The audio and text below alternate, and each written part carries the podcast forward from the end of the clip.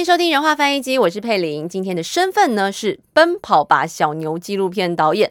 首先呢，先介绍今天来宾，他待过了职棒拉米狗队，待过了中信兄弟队，现在是我们台中市城棒队的副队长兼投手二十五号洪晨宇选手。大家好，我是沙巴西轰陈宇。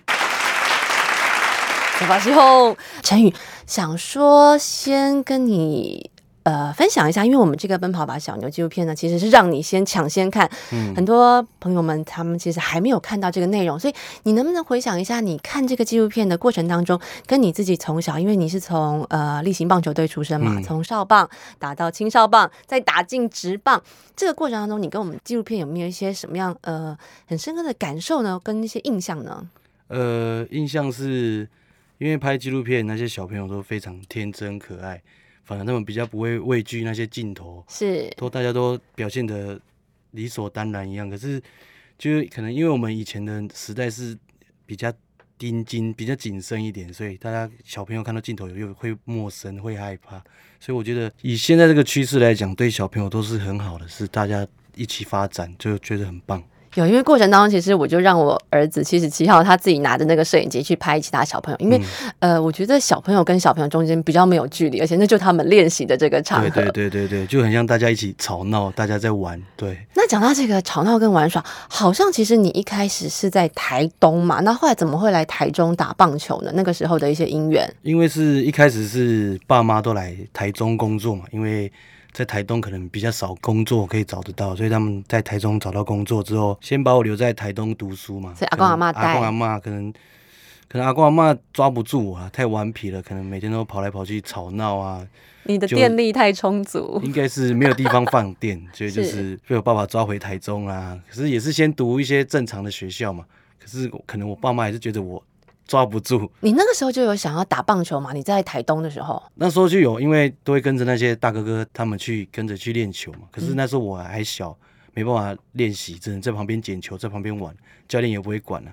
是真的来到台中之后，才加入这种比较传统的球队，所以就是也开始学习团体生活啦、纪律啊那些。你刚刚有讲到两个字，就是。呃，以前那时候打球很钉金，嗯，那那时候国小时候你是一个很欢乐的小孩，可是突然进到了棒球队，然后要住校，对不对？哎，对对，那时候有住校。对，那时候有没有一些可能适应上的问题？一开始是觉得，哎，大家都在这里，觉得很开心，大家都可以每天都可以玩嘛，从早玩到晚啊。可是就是比较害怕，就是哎，每天还是要写功课，写功课，然后因为师母会盯。盯住你嘛，所以所以教练的太太那时候就是对对对对，就会写，可能联络部也要给他签名，所以说嗯写错了，可能就是哎，他会在旁边很认真的盯，你就可能才四五年级的压力反而比练球还要大，写功课比较 难，对对对，然后练球场上是因为那时候就是比较传统球队，都是教练都比较严格嘛，可是你在可能你有一点点失误啦，还是错误的方面，教练可能马上抓过来，就是一一对一这样督导这样子，不像现在这样。可能诶没你的事，你就旁边发呆啊，不可能一直专注在看到教练在教他，可能是不是我也需要这样子对？可是像纪录片里面，我们有看到很多小朋友，可能他在比赛的时候，他会很自责，可能哪一球丢不好，或者是没有守好。那那时候你们那么小，你怎么样去应付那种心理上的压力跟挫折？跟教练在可能假设他在骂你的话，那你要怎么样去让自己的心理去能够平复呢？当下一定是想说，嗯，为为什么会是我？一定是会这种感觉嘛？为什么会是我？为什么不是他？为什么教练不骂他？教练为什么要骂我？明明就是一起的，为什么会这样？可是当下的感觉可能就是，哦，下一颗球不要打到我这里，可能我下颗不要错误，会有那种逃避的心态了。因为小朋友嘛，真的不会想太多，就是嗯，哦，这一颗过了，下一次我可能就没事了。我想要表现好一点，我下我要下场更久一点，会这样子。或者是你球不要丢过来，我们都接不到。那因为像上次嗯，我们在采访那个立凡教练的时候，他有提到说，其实。在上国中那一段时间，其实他有呃比较大的低潮，他甚至想说是不是就不要打棒球。那我不知道说国中这一段期间，他形容是比当兵还要苦。那可能也许在国中那个阶段，因为毕竟已经比较懂事，不像小朋友的时候嘻嘻哈哈。那那个时候你就已经想到说你是要往这个当职业的方向吗？或者是说你怎么样去调整你的这个路呢？你是不是就设定哎？就像我们影片当中，甚至小朋友说：“哎，我要打直棒。”可是他不是没有办法评估说到底什么样对他是最好。那那个时候你的选择跟家里给你的一些评估建议呢？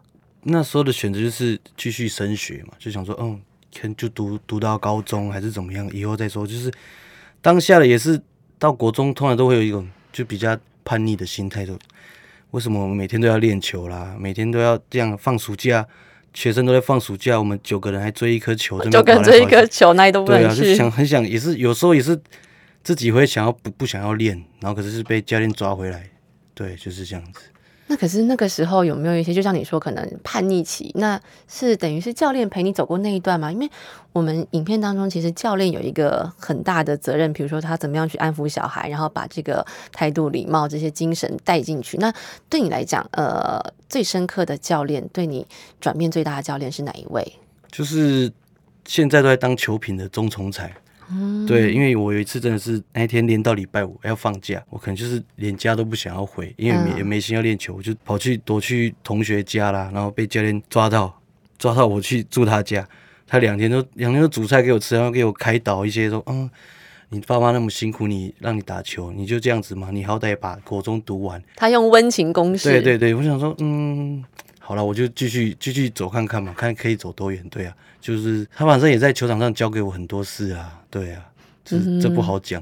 对，可是他是让你觉得，其实，在你有瓶颈的时候推你一把，然后让你往下走的这个教练。呃，我在你们这个台中城邦队脸书介绍，就是介绍这个副队长里面写着，存在着投手跟打者双重身份，拿下二刀流称号，在队里给大家满满的实战经验分享，而且他说你是。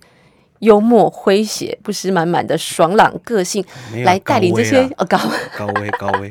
你觉得你这个个性在打球，然后跟你的所谓这个投打俱佳，其实没有这么容易。那你的是身体素质，还是你后天练习？你怎么样让自己？比如说你是左投跟左打嘛，这有一个相当大的优势在吗？还是？是棒球场上是这样讲是没有错，因为我是觉得我既然都打棒球了，我就想我就想要学嘛，因为我们都很想要下场，你多一个位置，说不定就多一个机会多下场。所以你本来就是左撇子？对，我本来就左撇子，除了擦屁股，那时候被训练，对不对？对 对对。啊哈，那你那时候比如说。在我看到你其实呃守过一垒手，因为我儿子现在也是一垒，他很喜欢守一垒。那到底呃守一垒，然后外野就是投手跟捕手这中间的位置呢？你们怎么样去让自己去多方尝试，然后找到最适合自己的位置？呃，这种分配位置其实是教练，因为教练会整体的形状、球队的球形、球风是怎么样，嗯，然后他会分配你你最适合的位置，你发挥最棒，找到他最适合的位置。所以现在。大家都是一次一次试嘛，你看这一场一垒，这一场二垒、三垒，这样都会到后面就越来越习惯，越来越成熟的时候，教练就分配你最适合发挥的位置。对，所以你那时候是怎么找到你觉得最适合你的位置？我都什么都想要练啊，都跟教练讲我什么都想要练。对啊，然后教练可能觉得我很烦，然后就说 好啦，Kiki，你 Kiki，你 Kiki，哎呀，还没使，Kiki 啊，Kiki 啊，Kiki 啊，就这样啊。啊，那一垒，比如说一垒跟外野，因为其实外野其实很长没有球，然后很容易放空啊。那那时候，比如说还小的时候，要怎么样去克服那种心理障碍，或者是觉得说自己好像很难被看到，然后是不是就是因为像棒球漫画啦、电影啊，大家都是关注在投手球，对对对。那可是当投手跟一垒手或者是捕手，这中间你怎么样去觉得，哎，哪一个好坏，或者是虽然大家说是团体赛，可是问题这个团体哪一个位置有没有真的是比较重要，或者是大家会去抢的？其实每个位置都很重要了。其实如果你今天是外野手，我们以前的训练就是，你当外野手，你不能真的只是站在那边，我们要有声音，要喊声，对对对对，气势要出来。反正你是国小，就从头一直乱叫啊，乱喊。尤其国小最容易闪神。等下换我投，教练换我，教练换我。啊，我们给其他人压力，对对对。其实这是一个很好玩的嘛，因为说不定你那么远，教练也听不到你在喊什么，你就觉得你要有精神。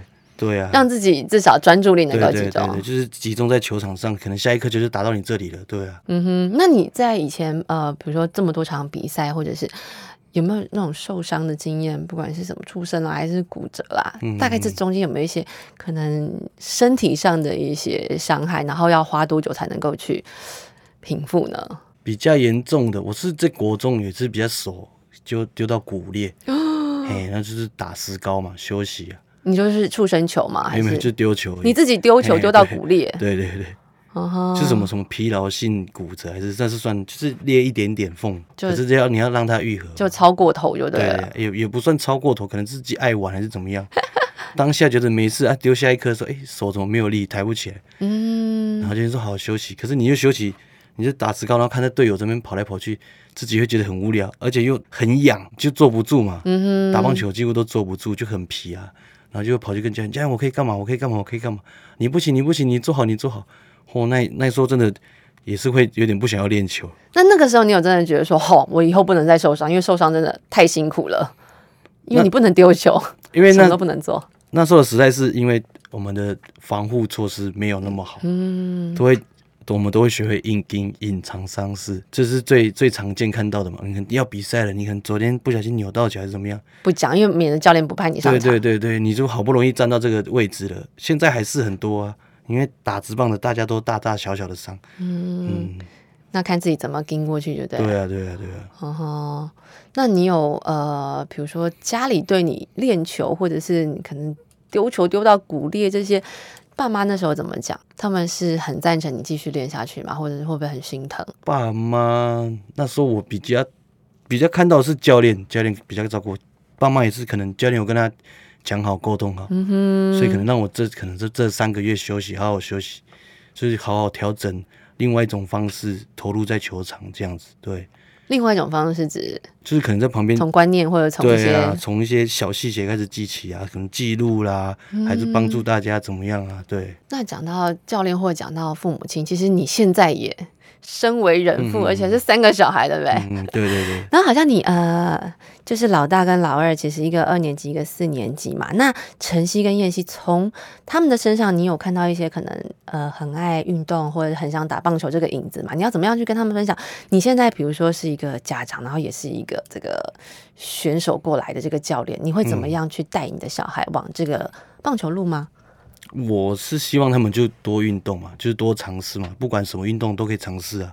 对啊，然后就是我只希望他们，因为他们现在小朋友胜负心的太重，有可能失败一下马上就哭啊，马上跑来找我啊。因为有时候弟弟在打乐乐棒，打到哥哥，让哥哥接杀，他跑来跟我讲哥哥为什么要接杀球，我也很无奈。我说啊，没关系，每个人都会接到啊。对啊，所以就是我只希望他们胜负心不要太重嘛，因为这是一个运动，我们就是就当做在。快乐练身体，这样放电，这样，然后你真的想要好好打的时候，再跟我讲，我就会安排你，可能就比较专业的，还是比较传统式的这样。所以你大概会看到哪些样特质才会确定说好以后，比如说假设呃燕西他想要往这个比较专业，然后给他什么样的资源呢？你大概会用什么样的判定？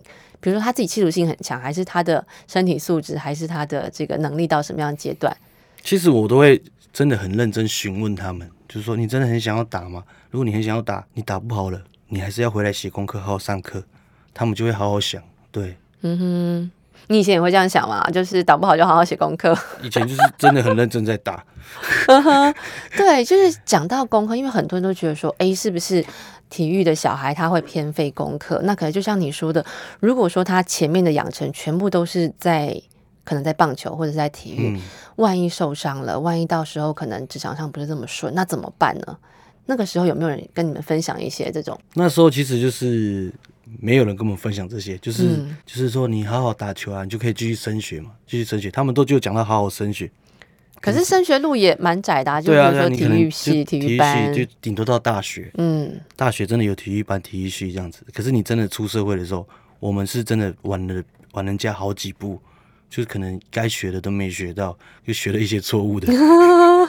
对对对，所以就会比人家辛苦，所以突突然突然真的没有棒球打，我们真的是从可能是可能二十五六岁才当学徒那种概念。你说的是，比如说像你的国小、国中，或者是甚至大学的同学，他们后来没有在打棒球，嗯，他们后来有去当学徒，或者是他们怎么样去转型，或者是就是可能到最基本来讲是到大学嘛，因为我们那个时候都还要当兵。嗯因为到大学之后就开始，可能大三、大四觉得下场机会少了，他们就可能去慢慢的寻找另外一种专长，可能是会做基层教练呐、可能又是去考什么考什么证照啦，嗯。对啊，那时候就大概就看得出来，诶，他可能觉得他自己机会比较小，差不多时间到了。对对对对。那你按照比例，呃，你从一路来的这个同学，大概还留多少比例留在棒球？我现在的同学其实算多的，嗯嗯哼，也很多去当教练，基层教练。对，至少都还是在这个体育圈。嗯，对对对，有的还哦是有有几个也是开餐厅啊，做菜这样子的。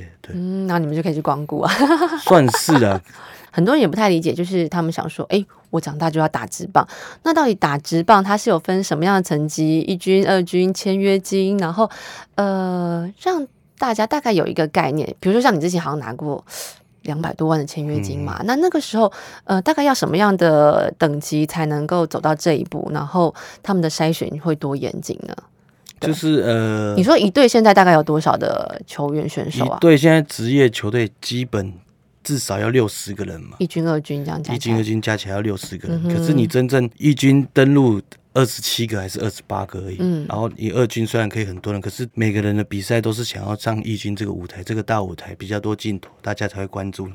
因为现在就是开放高中生进来，所以我们的就是可能的能年限会不会又缩短了？算是啊，中生代的年限可能，可是因为高中生进来，因为不可能每个都是一进来就变精英嘛，嗯哼，所以我们都要培养养成两三年。你看这两三年有没有成长？看它的稳定度跟嗯进。步进步幅度有没有变大？所以这是值得好好考虑的。然后一二军他们有分薪水制度，会有分对，所以薪水大概落在哪些区间？就是有签约金，一军才有签约金吗？没有没有，就有选到被选秀选进来，啊、是，然后有可能是有签约金，也有可能是激励奖金。嗯哼，激励奖金就是你可能没有签约金，可是如果你有达到他，达到什么目标以上？对对对，就有可能用那个激励奖金之类的。嗯然后中华之外有明文规定说，基上一军就底薪底薪要有七万。就是保障底薪对对对，你是七万可，能在二军不知道多少钱，你可能上一军就是会有七万，所以你会有一个目标，想说，哎、我想要领更多的钱，会这样子。那可是呃，比如说一军要每年是审查一次吗？对啊，他们都是一个一年一千，哦，那这个压力也很大哎，怎么样让自己的那个素质跟状态都要保持的很好？就是变成你每一个时刻都是要好好紧盯自己。我可能哎、我不能落后他，我可能每次哎、他练完了，我是不是再多练一点？我要让自己更进步一点，就是会变得有点神经紧绷。真的啊对对对，会会这样，会压力蛮大的啦。其实那可以偷偷请教你，就是不管那时候你在拉米狗还是在中信兄弟，嗯呃，因为棒球真的是他压力很大，然后他打不好的时间其实也不少。那那个时候你要怎么样去对付这个自己心里的这种抗压性，跟你会不会把一些情绪带回家？那时候已经结婚了嘛，对不对？对对对对对。那那时候就会，其实一开始都会表现的没那么好，然后就是把情绪不好的情绪带回家，然后会想说在家里就可以好好安静。可是你今天可能你的另外一半就问你，哎，你今天怎么了？怎么会这样子？我又不想再重复一次，就算你重复了，说不定嗯他也听不懂，可能就是会有一些小隔阂、小争吵。嗯是到后面然后哦，我想说，哎，我不应该不能再把这种情绪带回在家里。我今天在球场结束，我就要好好结束，我就要放掉了。对，嗯哼，就是在当下表现好，然后再来就是明天的事情了。嘿，在在球场待到十一二点哦就好了，就还是会好好反省，因为真的真沉浸思考一下，诶，今天做什么？为什么会这样子做？今天诶，我是不是当下不能这样子做？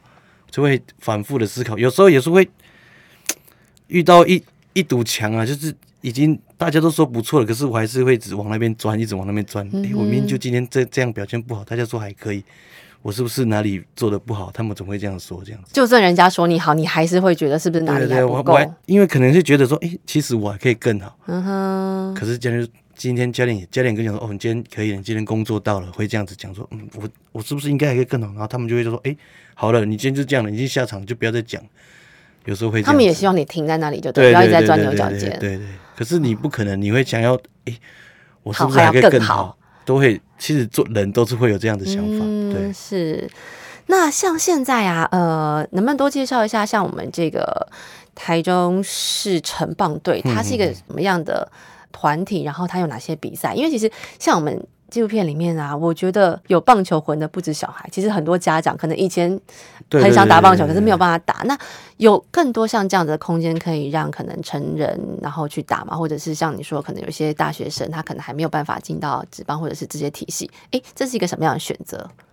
呃，就像是因为现在我们城市队算很多队嘛，因为就会接收一些高中生想要选秀落选没选到，然后读个大学，可能说明他读个大学一两年，诶，他想要又想要再进阶一点来城市队，我们都会收这些，然后就训练他们的经验住，因为他们可能有有有些在大学可能到后面下场机会比较少，可能没有被教练看到，他可能想要转换别的地方，让自己有更大的空间。更大的吸收经验的地方，然后我们这些城市队友也是有跟像小朋友一样，有很多这种杯赛可以。呃，现在现在因为疫情关系嘛，一年可能稍微剩下两个比赛，可是两个算蛮长长期的比赛，嗯哼，对，算的还不错了。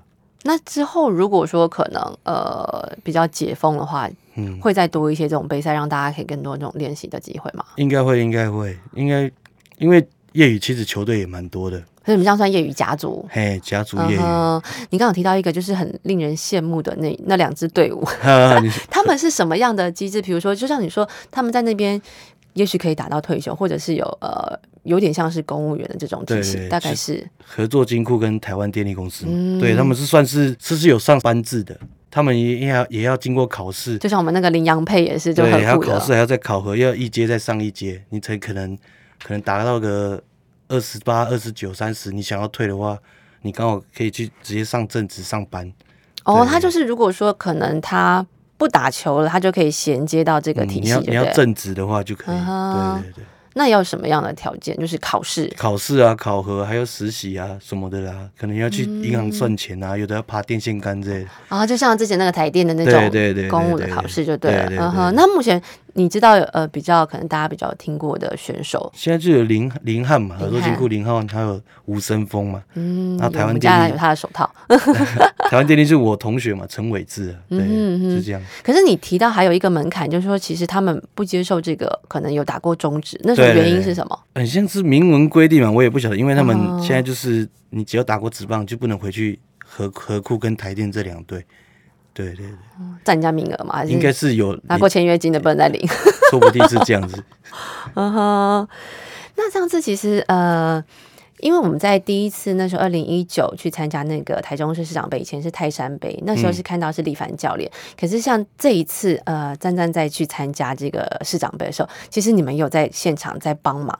那你觉得像透过这种市长杯这种比赛啊，给我们这种可能社区的小朋友打棒球的小朋友，可以给他们一些什么样的这种更多的刺激或者是欢乐呢？你那时候你的这个身份，嗯，对，就是当下你只能稍微提点他一点，就是可能。教练没注意到的细节，我们可以当下提提醒他。哎，这一颗球应该怎么做？教练可能刚刚没跟你讲，不是教练已经跟你讲完了，我可能跟你讲又是不一样的点，所以我们可以当下提醒他，就是可能不要拘束在，可能就有教练讲说这个是对的，说不定还有另外一种方式也是对的，所以我们可以换个方式讲，因为我们的角度可能跟教练。看的角度是不太一样的，嗯，对对对。而且其实他如果打不好的话，他就有点可能也不好意思见教练。哎，对对对，因为教练就是会，因为他是挂挂教练，就是有点可能会有点距离感。我们可能是看到我们是哥哥还是学长这样，大哥哥。对对对，我们就可能比较好沟通，也可以跟他拉雷啊。对，就这样子。那你觉得其实像呃社区棒球这些孩子？如果说他可能只是练习，可是如果说他以后要再衔接正统的体系，可以给他们一些什么样的建议或者是参考吗？我是觉得可以挑战看看。如果你们真的很很喜欢棒球的话，我觉得你可以挑战。可是就是你的课业真的会会落后人家一点点，所以你们是要真的好好想清楚。嗯哼。而且不好半途而废，你半途而废可能就落后人家真的很多。对，而且你刚刚讲说，其实你这样总不好，以后二十五岁才开始当学徒。对啊，就是可能就落后真的人家很多，因为你可能在传奇生活，我们局限哎就是棒球，我们就是棒球队，就真的很认真在打棒球。你功课说不定你还可以跟上人一点点，可是你到后面真的出社会的时候，哎，你真的只有棒球了，你剩下哎棒球教练就这样两个，你要怎么办？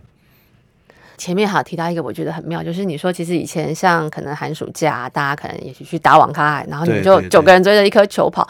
那以前的那个培养起来那种感情跟信任感呢？因为其实影片当中有一个现在念台大地理的张恒，他是投手，他讲了一句话，我就觉得呃很感动。他就说，其实当你一个人的时候，你可能没有这么笃定；可是当这群人兄弟在的时候，你会觉得你什么都做得到。你身边有没有像这样子的一群人？就是。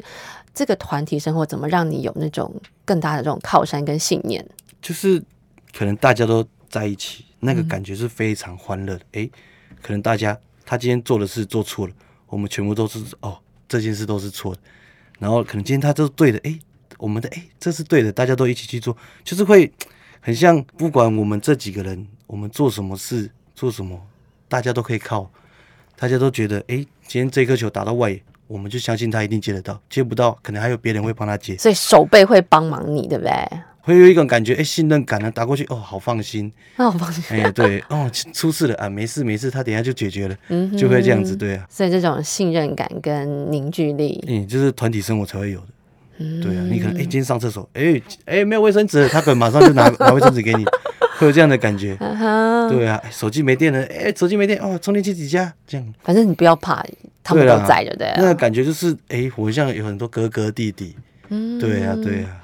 那你自己本身有一些兄弟姐妹吗？我有一个姐姐，对啊，因为我们可能就长期都分开，因为她读书，我打棒球，所以所以你真的像家人一样，兄弟是这一群打球的伙伴，对对，都比他们还要亲，说不定还比我老婆还要亲呢。当然，哎，这句不可以让那个夫人听到。对对。觉得看完这个纪录片《奔跑吧小牛》，呃，有没有一些什么样的感触，或者你会怎么样介绍这个纪录片给你其他可能喜欢打棒球的一些小球员或者是朋友？我觉得这个纪录片就是应该要分分享给那些有兴趣想打棒球，因为让他们多尝试。我真的觉得要多尝试。小朋友你不能拘束在那一边，多元化、多方位，让他们尝试。你要尝试，他们才知道，哎。什么可以，什么不行，什么会，什么不而且棒球是一个失败的运动，你要让他们学习受挫的这个能力，也不能太受挫，所以他们会哭。其实就是，可是纪录片看起来，诶，有几个是可能，哎，被接杀还是被刺杀，脸开始有点变形，可是一看到镜头就，诶，马上就变好，会调整过来，这是好事。嗯哼，对对对，所以因为他的转念能力也很快。对对，应该要学习失败，要学习失败之后再怎么转换。情绪啊，马上成功，你成功可能不能太开开心，所以你马上下一刻又失败。嗯，所以这个起伏是很大，所以我们要可以，这影片可以跟大家看看，哎，其实蛮欢乐的，其实不用拘束在那边这样子，不用局限在太多那个当下可能受挫或者是失败。对，嗯哼。那最后可以请这个呃陈宇用你的一些这个棒球哲学，给不一定是要打棒球的人，就是你觉得运动这个事情，或者是从中间的很多衍生的观念，或者是你是一个选手，你怎么跟家人跟朋友相处？你觉得中间有哪些美好的事情是可以分享给更多人的？其实我打这么久，其实我就听到很多学长都跟我讲很好激励自己的话，可是我听到印象印象印象最深刻的就是一句话，就是说你当下不要做。会让自己后悔的事，嗯，不要让自己有遗憾。对，就是你就尽全力拼，大家都会帮助你这样子。不要让自己有遗憾，尽全力拼。对，不要不要做后悔的事。对，还是要把这个功课稍微拉起来一点。对对对，就是你可能今天真的好好打球，你就是不要后悔。你在没球打的时候，你还是要甘愿的回去写功课。嗯，对，就是这样的意思。那到目前为止，你有什么让你自己后悔的事情吗？后悔的事情多呢，要讲什么？印象比较深刻。如果可以再有什么样的机缘，你会怎么样调整？不管是在哪一个阶段，应该是二零一一六的时候，我爸那时候，哎，我那时候刚被球队释出嘛，要准备接去要去兄弟，然后可能我爸那时候刚好过世，他可能没看到我，我去另外一个球队，就其实蛮后悔的，因为我想要提早。其实我一直一直有跟他讲说。我要不要跟他讲说，其实我已经有球队接触，还是怎么样？是我也不想，因为我也是，我也自己也是不确定，所以我就还还没跟他讲，他就刚好不小心先走了。对对对，嗯，就刚好那个时机点对了。嗯哼，那有什么会想要跟爸爸说的话？嗯，过了这么多年之后，嗯，没事，很好，很开心。真的，我觉得要让家人知道你过得好，然后。不管就像你说，其实你很小就学会那种受挫的能力。哎呀，对，真的不是一般人可以体会的。帮自己加油打气。有没有你们自己？呃，因为其实影片当中有很多那种口号，你有印象中很深刻的吗？不管是哪个阶段，怎么样去用那个口号来让大家更嗨？最后给我们来一小段棒球的口号。现在成人没什么口号了。那 小时候的呢？印象很深刻的。小时候都很多啊。我每次看他们那个什么什么大水淹过的龙王庙，庙的是庙是庙庙，这以前就有了吗？有，那好久了。哦，不然就是扁东扁东灰棒落空那时候就有了。那如果说最后再让你跟夫人，因为其实影片当中，其实我们那个总教练他花了很多时间在球队上。那其实人家就说，哎，其实你最小的小牛就是不是他儿子，就是我们这个棒球队。那你花很多时间在这个练习或比赛上，那有没有什么话想跟夫人说？因为毕竟三个小孩，嗯，对他帮你这样拉拔长大，承受你的一些情绪。现在比较好了，因为现在都回来台中，刚刚好就多有比较多时间可以陪他们，我们一起互相照顾。之前就比较辛苦他们，因为分隔两地嘛，有时候台北中南到处跑啊，就是很感谢他那么辛苦帮我带一只小孩，健健康康的长大。